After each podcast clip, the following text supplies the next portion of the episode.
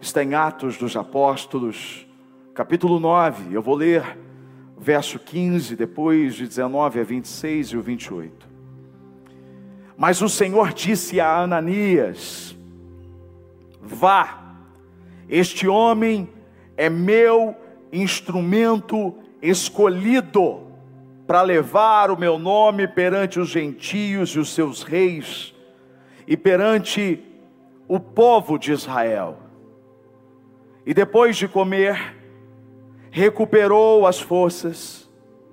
Saulo passou vários dias com os discípulos em Damasco. Logo começou a pregar nas sinagogas que Jesus é o Filho de Deus.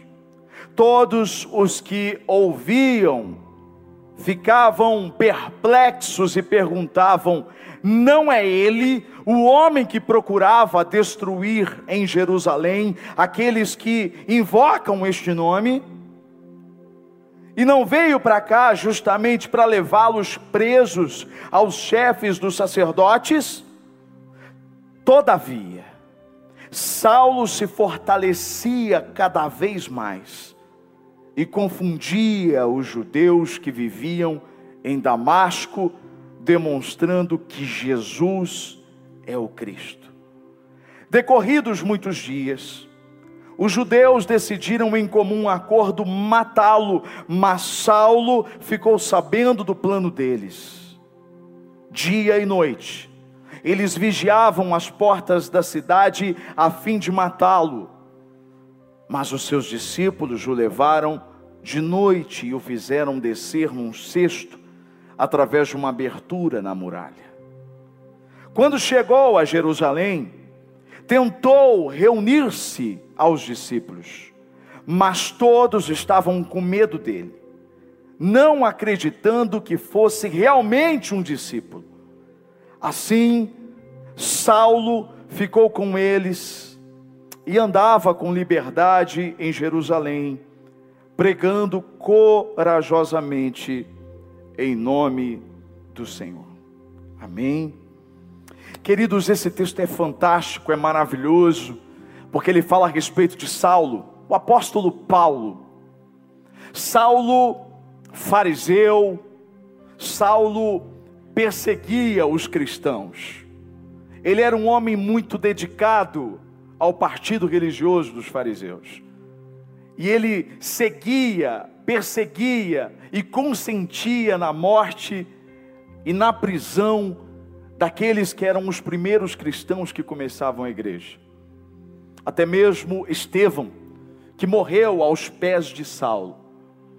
Saulo sai de Jerusalém com cartas que dava a ele o direito de prender em Damasco os cristãos, aqueles que nem chamados de cristãos eles eram ainda, eram seguidores de Jesus, eram do que era chamado de o caminho, assim era o cristianismo conhecido antes. E Saulo levou essas cartas que dava a ele o direito de levar arrastando esses cristãos era uma coisa muito forte, muito terrível. Era uma violência sem cabimento. Mas aí, Deus é maravilhoso. Porque às vezes o plano de um homem é frustrado completamente por Deus. Saulo, a caminho de Damasco, a luz brilhou no caminho. E ele caiu por terra, ele ficou cego. E ele ouviu uma voz que dizia: Saulo, Saulo, por que você me persegue? Ele disse: Quem és tu, Senhor? E a resposta veio: Sou Jesus, aquele que você persegue. E eu acho incrível isso porque Saulo estava perseguindo os cristãos, ele estava perseguindo as pessoas, mas na verdade, no fundo, no fundo, ele estava perseguindo era Cristo. Toda vez que alguém persegue a igreja, na verdade está perseguindo a Jesus. Toda vez que alguém persegue você por causa da sua fé, não está perseguindo você, está perseguindo Jesus. E Jesus se manifesta para Saulo. A Bíblia diz que ao mesmo tempo Deus fala com um homem chamado Ananias, que era discípulo de Jesus, e diz para este homem: Você vai agora receber Saulo. E então Ananias fica desesperado, ele diz assim: Como assim, Saulo? Esse homem veio para cá para prender os cristãos, ele veio para cá para prender a igreja, para acabar com tudo. Esse cara, ele tem uma fama terrível. Ele começa a discutir com Deus, a argumentar com o Senhor. E aí a gente chega exatamente no texto que a gente leu. O Senhor Jesus revelando para Ananias: Olha o que ele disse: Este homem é meu instrumento. Como Deus é maravilhoso. Ananias fica todo receioso porque já tinha ouvido falar sobre a fama de Saulo, mas aí o Senhor vai lá e ele quebra a lógica. O Senhor ele quebra a lógica. Ele escolhe as pessoas improváveis. Ele escolhe um perseguidor e faz desse perseguidor um seguidor de Cristo. Isso, isso aumenta a nossa esperança em relação a tantas pessoas que você conhece, que talvez persigam, que talvez falem mal, talvez querem o mal da igreja, eh, querem mal é, daqueles que são cristãos, que zombam da sua fé. Talvez alguém que você ama, mas que não está nem aí, que não quer saber. Pois é, Saulo era esse cara. E Deus, o Senhor, olhou para ele e disse: Ele vai ser o meu instrumento. E nada mais, nada menos, ele se torna o cara que escreve a maior parte do Novo Testamento. A esperança para essas pessoas. Deus pode salvar, Deus pode mudar até o coração mais duro. E aí ele diz para Ananias: Ó, esse homem é um instrumento escolhido para levar o meu nome perante os gentios, os seus reis e perante o povo de Israel. Gente, é, é lindo demais porque quando Deus age, Ele já sabe exatamente o que Ele vai fazer. Quando Deus escolhe alguém, hoje eu coloquei uma postagem de TBT lá no, no meu Facebook, quando eu tinha 31 anos e participei de uma entrevista e na entrevista no SBT, a mulher perguntou por que, que eu tinha saído, que eu tinha trocado o certo pelo duvidoso. E aí, hoje na descrição ali, eu coloquei, falei: olha, eu não sabia o que estava me esperando, mas Deus sempre soube. Isso é fantástico, isso é lindo. Desde o primeiro momento que Deus te chamou para andar com Ele, Ele sempre soube do seu futuro. Isso é, isso é é tão esperançoso porque o seu futuro está guardado no Senhor. O seu futuro está intacto no Senhor. Ele tem um propósito para você. E nada vai fazer com que esse propósito se perca por aí. Deus vai usar você. Mas antes de usar você, Ele vai te testar. Eu acho lindo porque o Senhor acaba de revelar para Ananias que ele tinha uma missão para Saulo. Só que Saulo tinha que passar pelo que eu chamo de o controle de qualidade. Você já ouviu falar de controle de qualidade? Controle de qualidade é uma série de testes que uma empresa faz antes de lançar um produto. Então, determinada empresa fabricou um produto e antes desse produto ir para o mercado, ser vendido, de ir para o comércio, ou seja, a sua geladeira na sua casa, a sua TV, a roupa, enfim, é, produtos. Esses produtos, eles tiveram que ser testados antes, principalmente quando o produto ele envolve segurança, um carro, ele antes de ser lançado no mercado, ele precisa passar pelo controle de qualidade. Esse controle de qualidade vai medir muitas coisas. O impacto durante um acidente, se o airbag funciona ou não funciona, se o cinto está tá adequado ou não está adequado. Por isso que muitas vezes os carros precisam passar pelo recall, que é quando o carro saiu com defeito de fabricação, porque na velocidade passou pelo controle de qualidade quando não deveria passar. Você entende que Deus não faz isso? antes de usar você, ele vai testar você. Toda vez que Deus tem uma missão ainda maior para você, Ele vai primeiro testar você. E eu vejo isso na vida de Saulo. Eu vejo ele passando por três testes. Que todo instrumento de Deus, seja homem e mulher, toda pessoa que Deus quer usar como instrumento nessa terra, vai ter que ser submetido mais cedo ou mais tarde a esse teste. Então, se você deseja demais ser usado pelo Senhor, no púlpito de uma igreja, ou dentro da sua casa,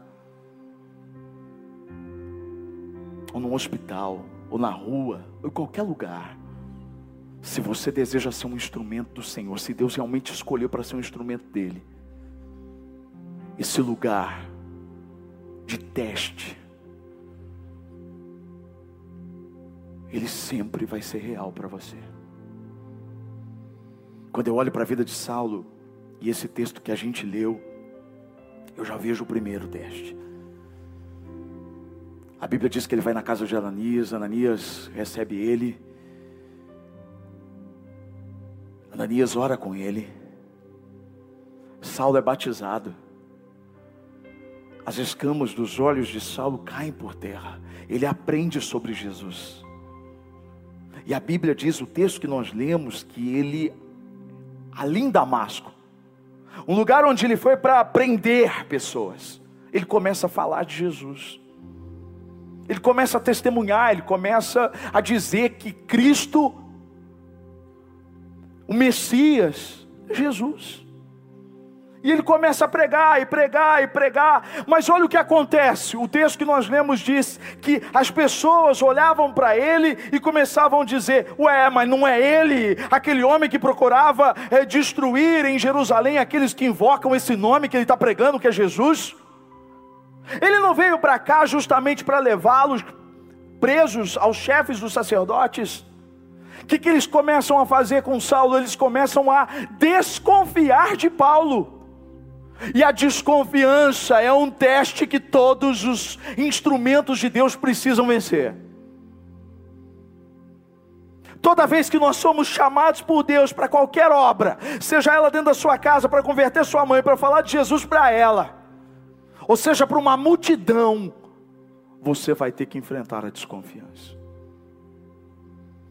As pessoas vão desconfiar de você não vão acreditar em você, vão duvidar de você. Sabe por quê? Porque é fácil entender o que as pessoas estavam pensando a respeito de Saulo. Porque aquelas pessoas sabiam do passado de Saulo. Aquelas pessoas sabiam do presente de Paulo, sabiam por que, ele estava ali. Então elas desconfiam com base no que elas tinham de informação. É por isso que as pessoas, elas podem desconfiar de você porque elas conhecem o seu passado, elas conhecem o seu hoje. Mas elas não conhecem o seu futuro. E Deus te escolheu não pelo seu passado e nem pelo seu presente Deus não olhou para Saulo e olhou para ele e disse assim: Olha, você está fazendo coisa boa agora no presente, então eu vou te escolher. Não, era o contrário. Ele estava ali para matar, para perseguir. Mas Deus tem uma capacidade incrível. Ele olha para o futuro e ele escolhe pelo futuro e não pelo passado. Ele não escolheu você pelo que você foi e nem pelo que você é. Deus escolheu você pelo que você ainda vai ser. Você ainda nem sabe, Saulo não tinha ideia, mas o que esperava por ele, esse homem falaria em muitos continentes, esse homem falaria para muitas pessoas no futuro através das suas cartas. Você não sabe o que Deus preparou para você. E a grande estratégia do diabo é sempre fazer você olhar para o seu passado ou por aquilo que está acontecendo agora. E se a gente olhar para aquilo que está acontecendo agora, se a gente olhar para confusão, se a gente olhar para as coisas que não estão acontecendo, a gente mesmo não consegue acreditar. Ananias ouviu o Senhor dizendo E se não fosse o Senhor dizendo para Ananias, talvez nem ele pudesse acreditar. Deus disse para Ananias: Este cara, este homem é instrumento meu. Eu escolhi ele para falar diante de reis. Meu Deus. O diabo, ele sempre vai levantar a dúvida. É por isso que o teste não é nem as pessoas duvidarem de você. O grande objetivo das pessoas duvidarem de você é fazer com que você comece a duvidar do que Deus disse que vai fazer. Quando Jesus foi batizado por João no Jordão, na sequência ele foi levado pelo Espírito até onde? Até o deserto. Ele foi levado para esse lugar de desconfiança, porque o diabo foi até lá e a primeira palavra do diabo para Jesus foi: Se tu és o filho de Deus, se tu és o filho de Deus, transforma essas pedras em pães. Jesus tinha acabado de ouvir no Jordão a voz do Pai, quando a, a, pomba descia, o Espírito Santo descia sobre ele, o céu se abriu e a voz do Pai tinha dito: Este é o meu filho em quem eu me comprazo, em quem eu tenho prazer. E o diabo vem na sequência e pergunta: Se tu és o filho de Deus, ora, ele continua fazendo isso. Você ouve uma palavra você ouve uma palavra, Deus está falando com você a respeito do teu futuro. Deus está falando de coisas que ainda não são perceptíveis aos olhos, coisas que são estranhas demais, coisas que, que parecem desconexas. E Deus está falando com você. Você ouve a palavra dele, na sequência, o diabo vem de forma tão previsível para fazer você desconfiar, para gerar dúvida em você. Mas será que eu ouvi isso mesmo? Será que é isso mesmo? E é tão importante a gente entender isso. Não pense você, eu, Juliano, quantas vezes fui provado por essa palavra. Quantas vezes o diabo chegou bem pertinho de mim para dizer: será que ele te chamou mesmo? Será que você nasceu para isso mesmo? Será que você está fazendo a coisa certa mesma?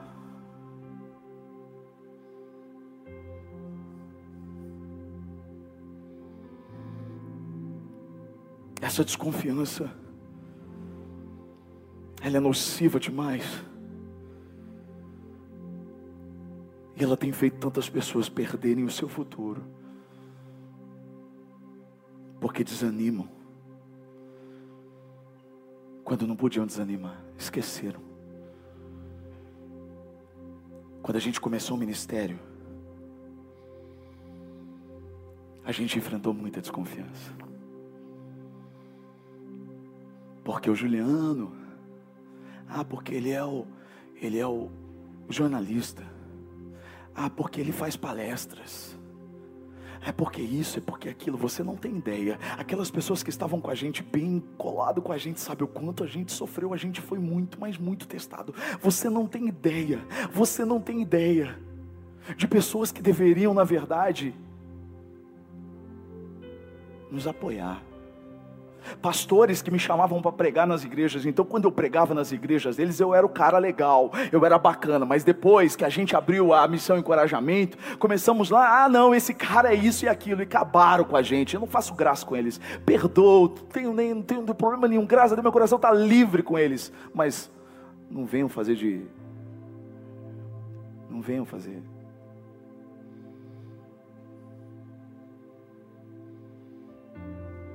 A gente sabe. Foi muito difícil. Mas Deus queria nos testar. Ele queria saber se a gente realmente acreditava no que Ele estava dizendo para a gente ou se a gente ia acreditar nas pessoas. Uma vez, eu fui pregar num acampamento de jovens. A igreja tinha dois meses. E tudo ali tinha sido comprado pela graça do Senhor. É, aquilo que a gente fala no documentário que a gente fez, Deus, ele manifestou de uma forma tão grande assim, as provas de que ele realmente estava com a gente, sabe? Porque se não fosse isso, querido, eu não sei o que seria de nós.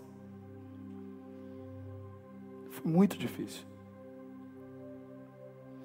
E eu fui pregar num acampamento de jovens, o pastor Fabrício, é, o pastor Fabrício da igreja lá de de Piracicaba. Era a segunda vez que eu pregava na igreja. A gente nem se conhecia direito. E eu fui pregar. E aí o, o Guigui foi comigo e a gente foi numa cidade Ipeúna, não, para aqueles lados ali. E eu fui e tal, e preguei. E quando terminei, ele pegou e disse assim: Você tem ar-condicionado na sua igreja? Eu disse: Não, pastor. Ele falou: Mas por que você não tem? Você não tem fé? Eu fiquei todo constrangido. Já contei essa história algumas vezes. Fiquei todo constrangido. Falei: Não, porque lá é alto e tal. Tipo. Ele falou assim: Nós vamos colocar ar-condicionado na sua igreja. Cara, eu, eu não acreditei na hora que ele falou aquilo para mim. Tipo, eu estava acostumado, estava apanhando de pastores, pastores que batiam na gente.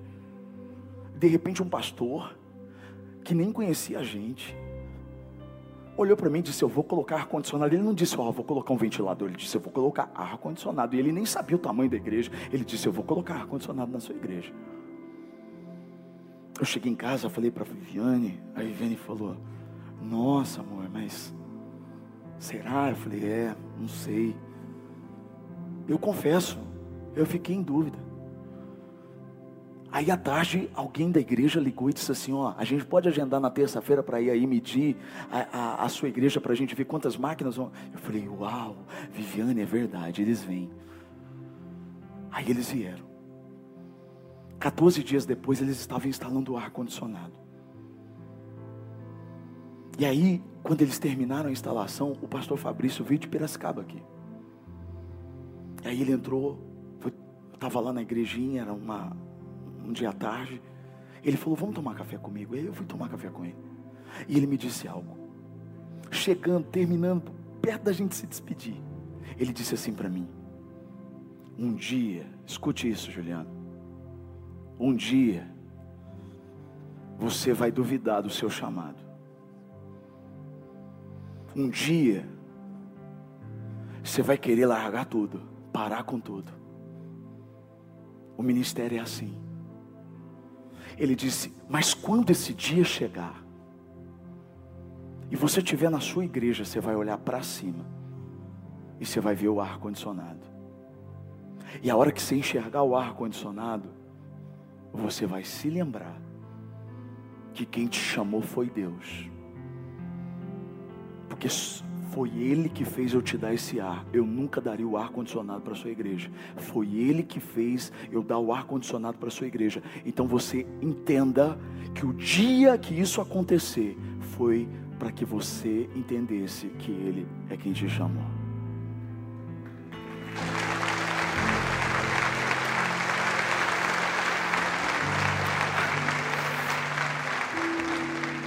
E aconteceu. E não foi uma vez só, não. Por muitas vezes. E olhava para cima e eu via aquelas máquinas de ar-condicionado. E eu chorava e lembrava que Deus tinha me escolhido. O que você deve fazer quando as pessoas duvidarem, ou até mesmo você estiver duvidando daquilo que um dia Deus disse que ia fazer, na sua vida, na sua casa, no seu ministério, naquilo que Ele te prometeu, você sabe. Você precisa só se lembrar do que Ele fez com você. Todos que querem ser usados, vão ter que confiar inteiramente no Senhor. Não tem outro jeito. Sabe qual foi o segundo teste que ele teve ali, que é muito, é muito parecido. Aliás, uma coisa está ligada na outra: rejeição. A rejeição faz parte da, do teste, do controle de qualidade daqueles que são escolhidos, daqueles que são chamados. Você vai ser rejeitado, filho. Você vai ser rejeitado pelos seus amigos, aqueles que eram parça, aqueles que andavam com você, aqueles que iam na sua festa de aniversário, aqueles que de repente você foi transformado, de repente você mudou de vida. Então essas pessoas começam a te rejeitar.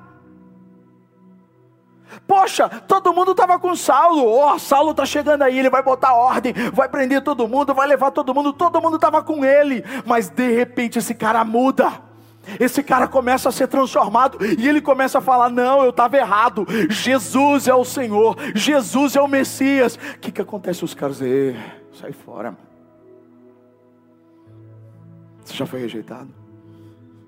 Porque você está vindo à igreja?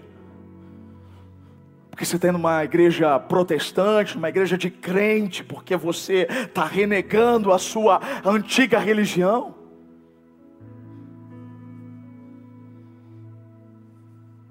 Foi rejeitado pelos seus amigos, o seu ambiente de trabalho.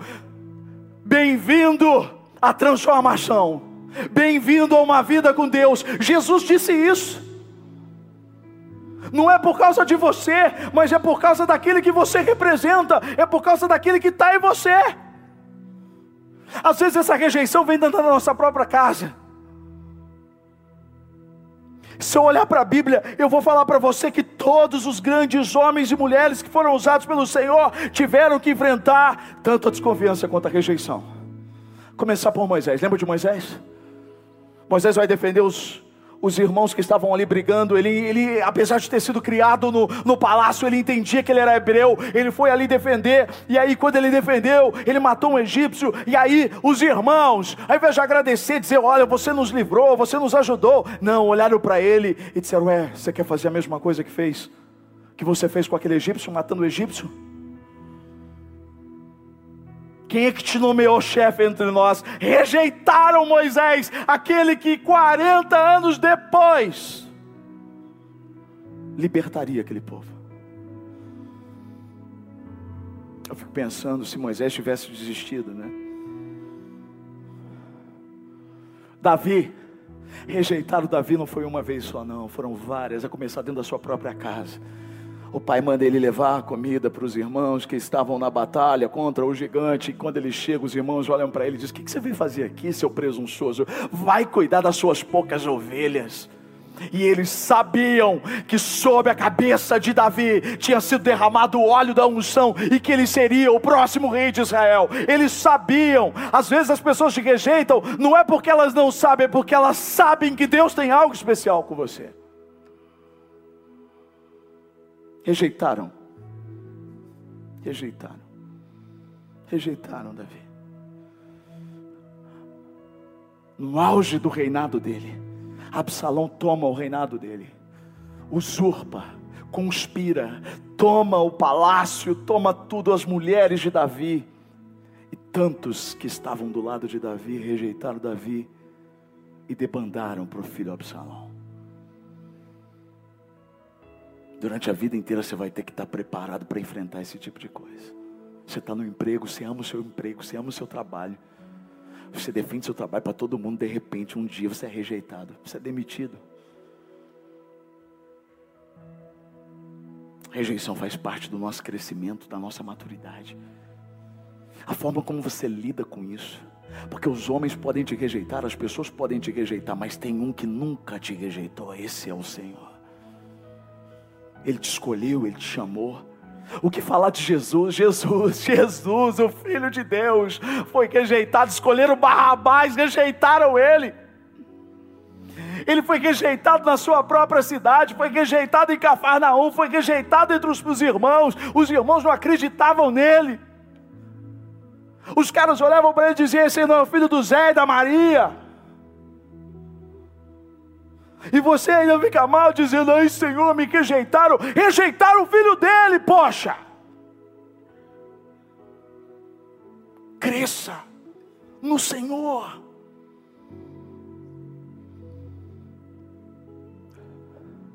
Rejeição acontece não é só na Bíblia, não.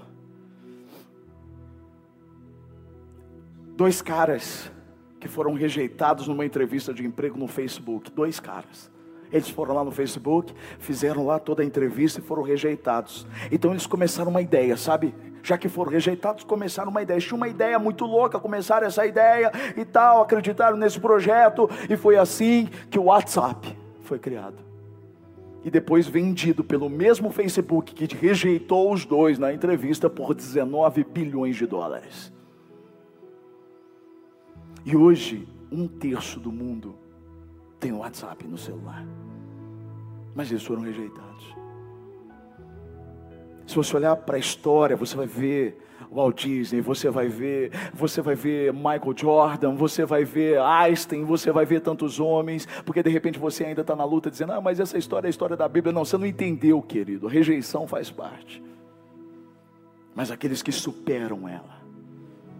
Talvez você tenha sido rejeitado pelo seu pai, pela sua mãe, rejeitado por uma pessoa que você amava. Saulo também foi rejeitado. Ele não foi só rejeitado, ele não só foi. As pessoas desconfiaram dele, mas aí ele teve que passar pelo terceiro teste, é o teste de pressão, querido. Deixa eu dizer uma coisa para você. A pressão, ela, ela é. Ela, ela faz parte. Sempre falo isso com Viviane. Viviane sempre fala. A gente conversa muito sobre isso. Pressão, tem dia que a pressão aumenta. E a pressão aumenta, aumenta. Alguns têm dificuldade de lidar com a pressão, mas todos vão ter que dar com ela. Pressão. Você tem que usar a pressão em seu favor. Tentar então matar. Faziam de tudo para matar, para parar. Vão tentar parar você. Vão tentar parar a missão. Vão tentar parar o projeto de Deus na sua vida. Isso é normal. Mas Deus, aquele que te chamou, Ele sempre vai ter um escape para você. Falavam, vamos matar esse cara. Deus ia lá e falava para ele: Ó, vão te matar. Deus avisava para ele. Então, ah, querido, ele ficava sabendo. Aí uma janela foi feita no muro, ele vazou pelo muro. Aí ele foi para Jerusalém, chegou lá em Jerusalém e ninguém acreditava nele. Se repetiu a mesma coisa, mas aí Deus levanta um cara chamado Barnabé. Barnabé vai lá, testemunha, ajuda ele, e é isso que acontece. Deus tem os seus Barnabés. Deus tem os seus Barnabés, não precisam ser muitos, não. No caso de Saulo, foi um cara só. Deus vai levantar sempre pessoas para acreditar em você, para acreditar no propósito, na missão, naquilo que Ele tem para a sua vida. Foi assim comigo, foi assim com a Viviane, foi assim com tantas pessoas que estão aqui. Deus levantou tantos Barnabés na nossa vida e nos levantou como Barnabé na vida de tantas pessoas pessoas que estavam completamente desacreditadas, pessoas que estavam começando do zero, e Deus dizia assim: Eu tenho um plano nessa vida. Então eu disse: Eu tenho, eu estou com você, eu acredito em você, eu acredito no que Deus tem para você. Sabe? Sabe o que eu aprendo com esse texto? O que Saulo fez. Olha que diz Atos 9, 22. Diz assim: Olha, todavia Saulo se fortalecia cada vez mais e confundia os judeus que viviam em Damasco, demonstrando que Jesus é o Cristo. Presta atenção nessa primeira, é demais. Diz assim: todavia, significa mais, todavia é porém, é contudo, é no entanto, é entretanto. Olha para mim, sabe o que, que isso significa quando diz todavia? Diz apesar disso apesar da desconfiança, apesar da perseguição, da rejeição, da pressão, apesar disso tudo, Saulo se fortalecia. Ele se fortalecia na palavra, ele se fortalecia no testemunho, o testemunho dele confundia as pessoas. Sabe por que tem muita gente que rejeita você? Sabe por que tem muita gente que desconfia de você? Porque está esperando o momento de você voltar a fazer as suas coisas que você fazia. Elas não acreditam. Mas o tempo, o seu testemunho, a sua história, você, você vai mostrar para essas pessoas que você foi transformado de verdade, que não é uma historinha, que você não está querendo convencer ninguém, é porque você foi transformado de verdade. Você não consegue viver mais daquele jeito. Ele se fortalecia na palavra, ele se fortalecia no testemunho, mas principalmente, guarda isso porque isso é o norte da nossa mensagem de hoje. Ele se fortalecia na graça do Senhor Jesus. Toda missão precisa ter como ponto de partida a graça. Graça é quando você recebe um favor que você nem merecia, mas que você é ajudado de uma forma sobrenatural a lidar com coisas que você não poderia lidar. Nós já falamos de tantas coisas aqui nesse mês, as últimas duas pregações, um, um, lugar de capacitação, outro um lugar de poda. Agora eu quero falar desse lugar, desse lugar de graça, esse lugar que a gente precisa estar, é no lugar dessa graça, a graça para suportar o que é insuportável. Esses dias uma mulher mandou uma mensagem para mim dizendo assim: Pastor, é, olha, eu estou muito chateada porque eu já procurei muitos pastores, por isso, por isso, por isso. Eu tenho um problema com uma pessoa, ela é assim, assim, assim, ela tem 80 anos, ela faz um inferno, é isso, isso, isso. Os pastores falaram para eu orar, ela se manifestava, mas agora nem se manifestar, ela se manifesta mais, não tem mais demônio nela, parece que é ela mesmo, e ela quebra tudo, ela faz tudo isso. Eu não sei o que fazer, pastor. Eu quero saber se o senhor tem alguma coisa diferente para me dizer. Eu falei assim: Eu vou falar uma coisa para você que você não vai gostar de ouvir. Eu falei assim: sabe, essa mulher ela não vai mudar. Ela tem 80 anos, se ela não mudou até agora, ela não muda mais. Eu acredito que Deus muda as pessoas. Mas quando Ele não muda as pessoas ou as circunstâncias, é porque Ele quer mudar você. E eu disse para essa mulher: você é que precisa mudar. Você precisa confiar na graça do Senhor. É isso, filho. Às vezes Deus não vai mudar a circunstância. Às vezes Ele não vai tirar você da pressão, Ele não vai tirar você da rejeição, da desconfiança. Mas Ele vai mudar o seu coração, Ele vai te dar graça, Ele vai te dar a capacidade de suportar aquilo, e aquilo que antes te matava, aquilo que antes te, te incomodava, aquilo que antes era o terror para você, não vai ser mais. Você vai lidar com isso. Sabe que uma vez na, na, Bento Carlos eu preguei uma palavra sobre graça e eu falei que graça, é, imagine você com um corredor com cacos de vidro pontiagudos todos para cima. Cara, às vezes Deus não tira o caco para você passar. Você está olhando, você coloca o pé, você machuca, você fala, ai meu Deus. E Deus está dizendo, você tem que passar. Faz parte da sua missão. Você tem que passar por esse corredor. E você diz, Senhor, mas tira esse caco, Senhor. Senhor, esse caco, Senhor. E você vai discutir com o caco, caco, você é muito feio, sai daí. E o caco não sai, ele fala, vem que eu vou te cortar.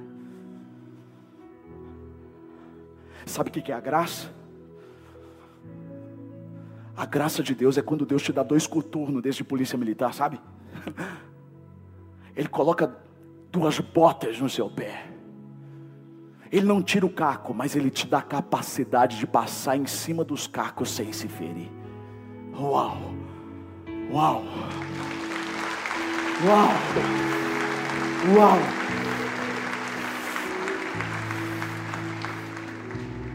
Enfrenta o caco, filho enfrenta, pisa em cima dele e moe ele. Deus está colocando calçado sobre os seus pés hoje. Ele está colocando capacidade para você passar por cima daquilo que te feria antes, te machucava antes, mas não vai te machucar mais. Isso é graça. E se Paulo tivesse desistido, ele não desistiu, e ele tinha muitos motivos para desistir. Às vezes, irmãos, de verdade, às vezes eu fico, às vezes eu fico chocado. De verdade, às vezes eu fico chocado. Veja bem, eu não acho que a gente tem que, de forma alguma, de forma alguma, criar uma super espiritualidade. Você não tem que dizer todo o tempo, a gente não é herói, a gente é carne, a gente, a gente, a gente sofre. Mas às vezes eu não consigo entender. Quem assistiu a live segunda-feira aqui? Foi forte a live, né? Eu falei sobre desânimo.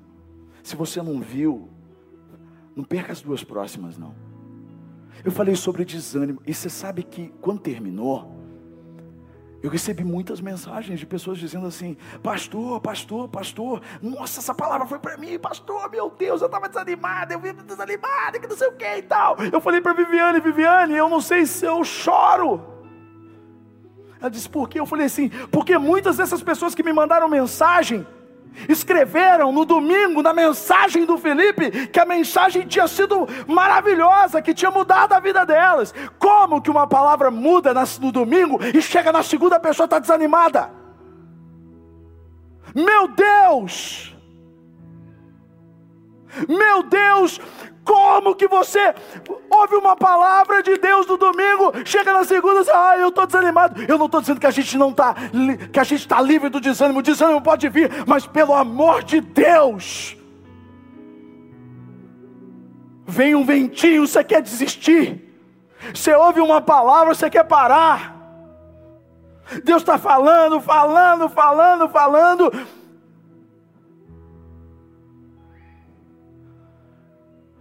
Saulo, ele tinha motivos para desistir, mas ele não desistiu. Olha o que, ele, olha como ele descreve. Eu ficaria com vergonha. Eu fico com vergonha. Quando eu leio o relato de Saulo, eu fico com vergonha. Olha aqui. 2 Coríntios 11, estou terminando. 2 Coríntios capítulo 11, versos 24 a 28. Eu não falei domingo e quinta, hoje eu vou falar até meia-noite. Pede a graça aí. Se vira com a graça, porque eu vou falar. Eu não é carioca, eu vou falar. Olha aqui, ó. 2 Coríntios, capítulo 11, versos 24 a 28. Olha o currículo, olha o currículo do homem. Cinco vezes recebi dos judeus 39 açoites. Três vezes fui golpeado com varas uma vez apedrejado, três vezes sofri naufrágio, passei uma noite e um dia exposto à fúria do mar. Estive continuamente viajando de uma parte para outra. Enfrentei perigos nos rios, perigos de assaltantes, perigos dos meus compatriotas, ou seja, pessoas que eram perto dele, perigos dos gentios, perigos na cidade, perigos no deserto, perigos no mar, perigos dos falsos irmãos, porque tem um monte. Trabalhei arduamente, muitas vezes fiquei sem dormir, passei fome e sede, e muitas vezes fiquei em jejum, suportei frio, suportei nudez, além disso, enfrento diariamente uma pressão interior, a saber, a minha preocupação com todas as igrejas, pelo amor de Deus, pelo amor de Deus, você não tem vergonha não? Porque o irmão não falou paz do Senhor para você, você quer desistir de tudo, filho? Vai crescer, vai crescer. Tem gente que precisa demais entender essa palavra. Ah, é porque Jesus não me deu carro esse ano, eu vou largar ele, vou deixar a igreja porque ele não me deu um carro.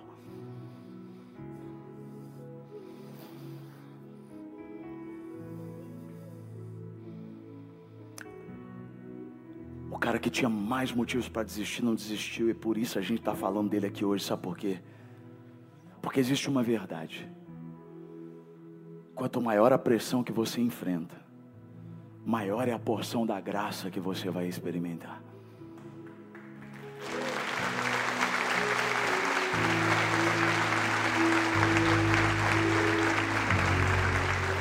Esse cara tinha intimidade com Deus. Às vezes a pessoa fala assim: Ah, eu peço as coisas para Deus, Deus não faz. Cara, nós estamos falando do apóstolo Paulo. Ele disse que ele viu o terceiro céu, sabe o que é o terceiro céu? Céu é aquele céu que você vê que é o primeiro céu. Olha que o céu aqui, bacana esse céu. É o céu onde estão os pássaros. O segundo céu onde estão os astros. Pelo amor de Deus. Se você diz que é crente, não coloca lá. A pessoa diz assim, cristã, e coloca lá no, no, no Instagram, cristã, aí coloca embaixo. Canceriana.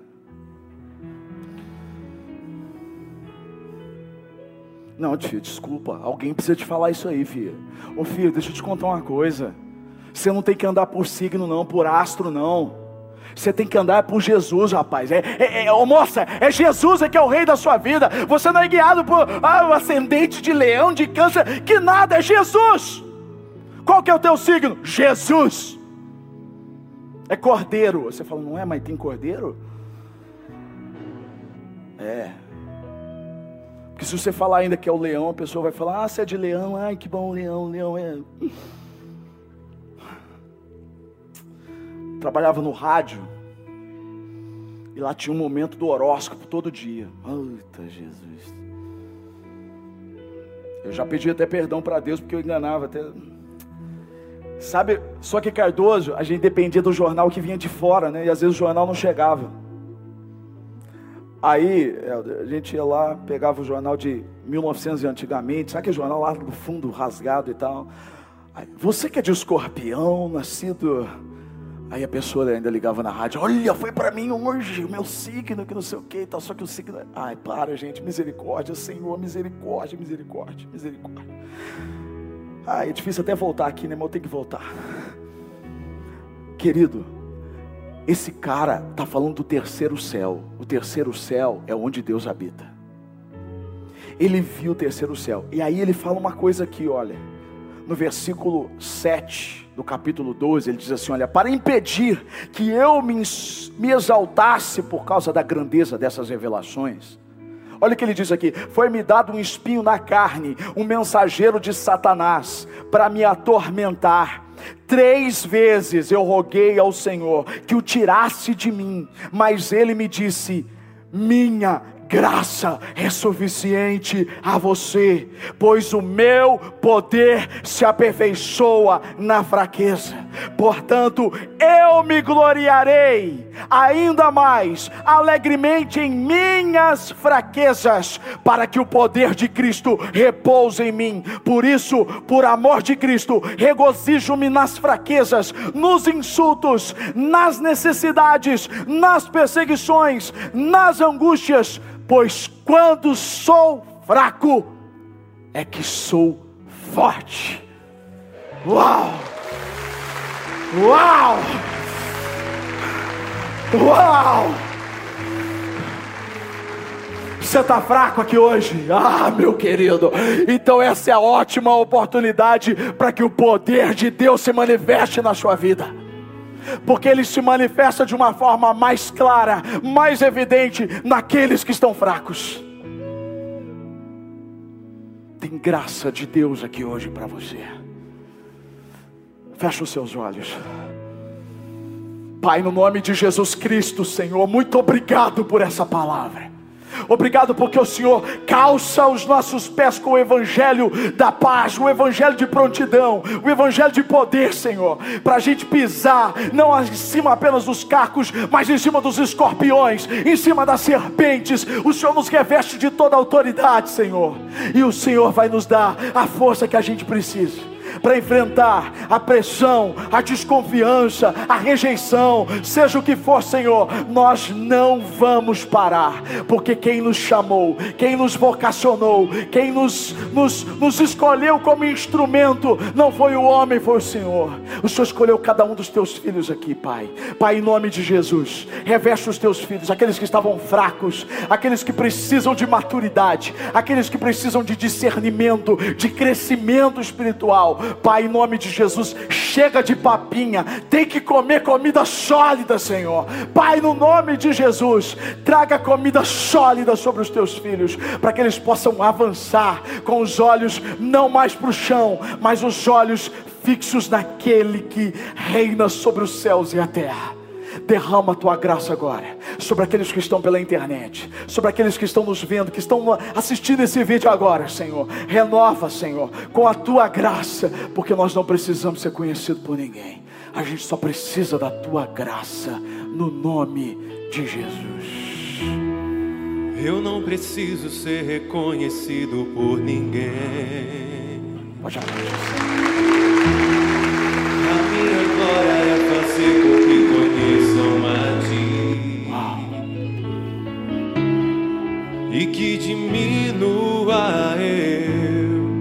Para que tu cresça, Senhor. Mais e Fica de pé. mais. Canta, canta, canta, canta, canta. E como serafins que cobrem o rosto ante a ti. Escondo o rosto para que vejam tua face em mim. Aleluia. E que diminua eu, para que tu cresça, Senhor. Mais e mais no santo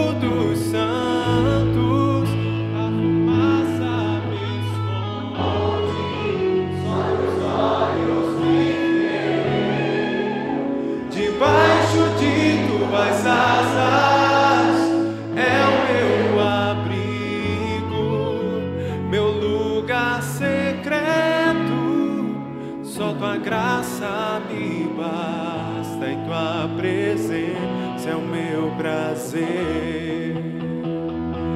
Tua presença, tua presença é o meu prazer. Diga pra ele. Tua presença. Diga mais forte.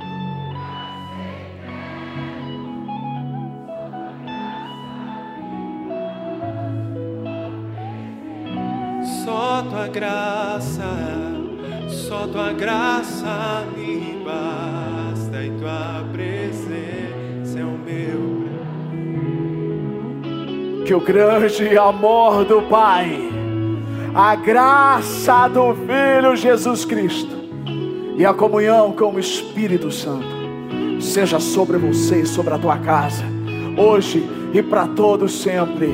Amém. Volta para tua casa feliz porque Ele te escolheu. Deus abençoe. Até domingo. No Santo dos Santos, a fumaça me esconde, só teus olhos me veem.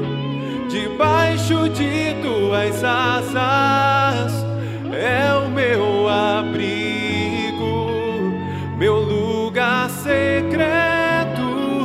Só tua graça me basta e tua presença é o meu prazer. No Santo dos Santos, a fumaça me esconde, só teus olhos me veem. Debaixo de tuas asas é o meu abrigo, meu lugar secreto. Só tua graça me basta e tua presença